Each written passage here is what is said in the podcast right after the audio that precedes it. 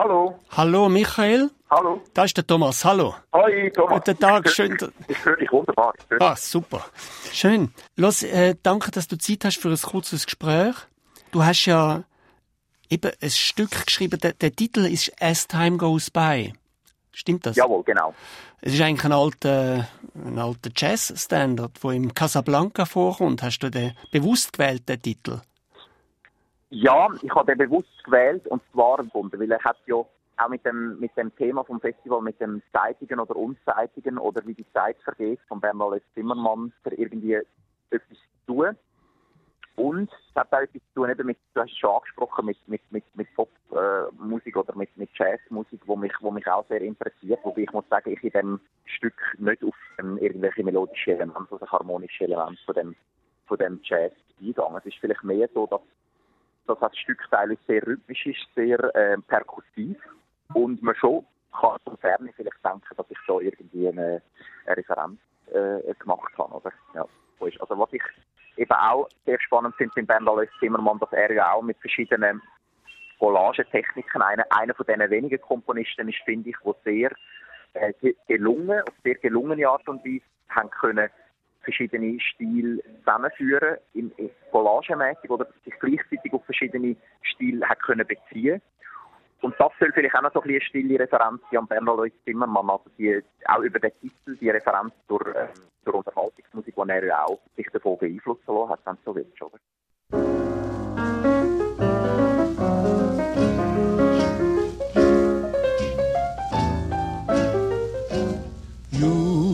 Must remember this. A kiss is still a kiss. A sigh is just a sigh. The fundamental things apply as time goes by. Also das ist eine Referenz an Bernd Alois Zimmermann, an die Solo-Cello-Sonate, ja. wo sich auch mit, dem Zeit, mit der Zeit beschäftigt. Das ist auch das, diese eine Zeit zu sprechen, eine Zeit zu schweigen, wo er da aus dem Predigertext, aus dem Alten Testament genommen hat. Ja, wie, ist, wie nimmst du da Bezug auf den Bernd Alois Zimmermann? Für mich ist es so, dass die, ähm, die Cello-Sonaten, also ich habe sie viel gelost, ist für mich von der Zeiterfahrung her so etwas wie also man durchschreitet wie so Zeiträume, oder? Beim Bernhard Zimmermann. Also, sind eigentlich, also Sonaten ist auch ja eigentlich ein relativ eigenartiger Titel für das Stück von Bernhard Zimmermann, weil es ja in dem Sinn so typische Aspekte von der Sonate, dass es dass Sachen zurückverweisen, dass Sachen vorwärts verweisen, dass es so etwas gibt wie eine, wie eine Zusammenfassung, wie eine Konklusion, oder? Alles eigentlich nicht so wie ich es höre oder wie ich es auch analysiere, sondern es sind Zeiträume, also es sind so wie Blöcke geformte Zeit blockartig aneinandergestellt und äh, so wie Mikrokosmen eigentlich, additiv, oder?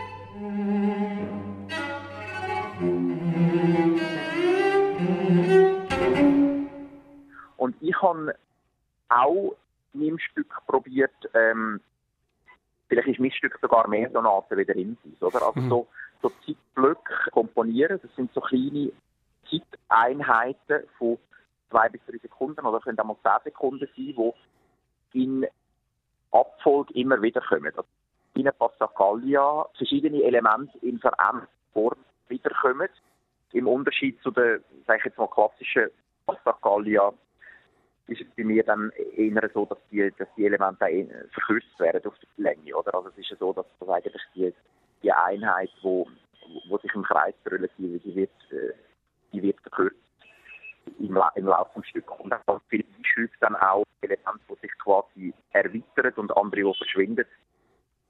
Aber es ist mehr, also insofern ist mein Stück eine Bezugnahme, wo ganz etwas anderes macht mit Zeit, wie der Wendel Zimmermann. Weil bei mir sind es ganz eindeutig nicht Zeiträume, die blockartig aneinandergestellt werden und so Schritte werden, sondern es ist eher so eine bisschen mosaikartig äh, vernetztere Erfahrung, die ich eigentlich erreichen will. Ja. ja, wir werden das Stück heute Abend hören. Äh, du bist ja nicht in Bern im Moment, du bist in Indien, höre ich. Genau. Was machst du Jawohl, genau. dort, wenn ich fragen darf? Ich bin äh, Stipendiat von der ähm, Alice Bonner äh, Society in Varanasi. Das ist ein Stipendium, die Stadt Zürich ausschreibt, also als, quasi als Wettbewerb. Und ähm, da bin ich jetzt gerade Zeit am Wohnen und Arbeiten und genau komponieren an einem Chorwerk und an einer, äh, an meiner Oper weiter für, äh, für Zürich dann das nächste Jahr. Und das sind so meine Projekte, genau.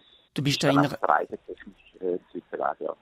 Du bist in einer völlig anderen musikalischen Umgebung. Beeinflusst dich das, die indische Musik rund um dich? Ja, beeinflusst genau, genau. Es ist ja so, äh, dass ich bin äh, relativ vorsichtig bezüglich Einfluss in, in dem Sinn, dass man, es ist vielleicht als Komponist schwieriger als, sage ich jetzt mal, als Fotograf oder als Filmemacher, wo man auch mal kann sich in die fremde Welt hineinstürzen und schauen, was das hergibt, habe ich immer ein bisschen Skepsis, dass es nicht ähm, einfach so Exotik-Kitsch wird, wo man, wo man sagt, oh, das ist ein lustiger Klang oder das ist äh, ein lustiges Instrument, das kaufe ich oder nehme ich und spiele dann drauf, dass meine Kompositionen integrieren. Das habe ich nicht so gerne. Also was ich gerne möchte erreichen, also ich tue auch, habe mich entschieden, so ein bisschen Sanskrit und Hindi-Unterricht zu nehmen und auch mich zu informieren über die karnatische und hindustanische äh, Gesangstechnik. Also ich bin schon mal in Indien, in Südindien, Chennai, und habe dort äh, bei einem Gattam spieler das ist Tontopf, Perkussionsinstrument, sehr prominent ist in südindischer karnatischer Musik. Das habe ich gelernt, ein bisschen spielen und auch das Rhythmuskonzept von der karnatischen Musik.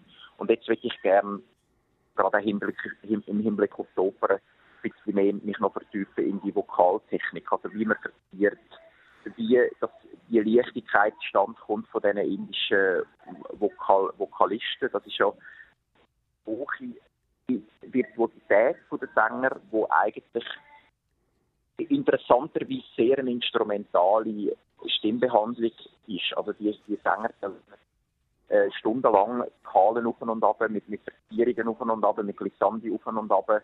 Und dann irgendwann sind sie dann selber anfangen, die zusammensetzen und, und improvisatorisch auch verbinden. Aber es ist eine ganz strenge Schule dahinter. Und was mich eben sehr fasziniert jetzt ist die, die, die sehr hohe, fast schon instrumentale Virtuosität von diesen, von diesen ähm, Sängern in, äh, in der klassischen indischen Musik. Schön. Danke vielmals, Michael. Dann wünsche ich dir Danke. noch eine gute Zeit in Indien und wir sind gespannt dann auch auf heute Abend und auf die Opernpremiere nächstes Jahr.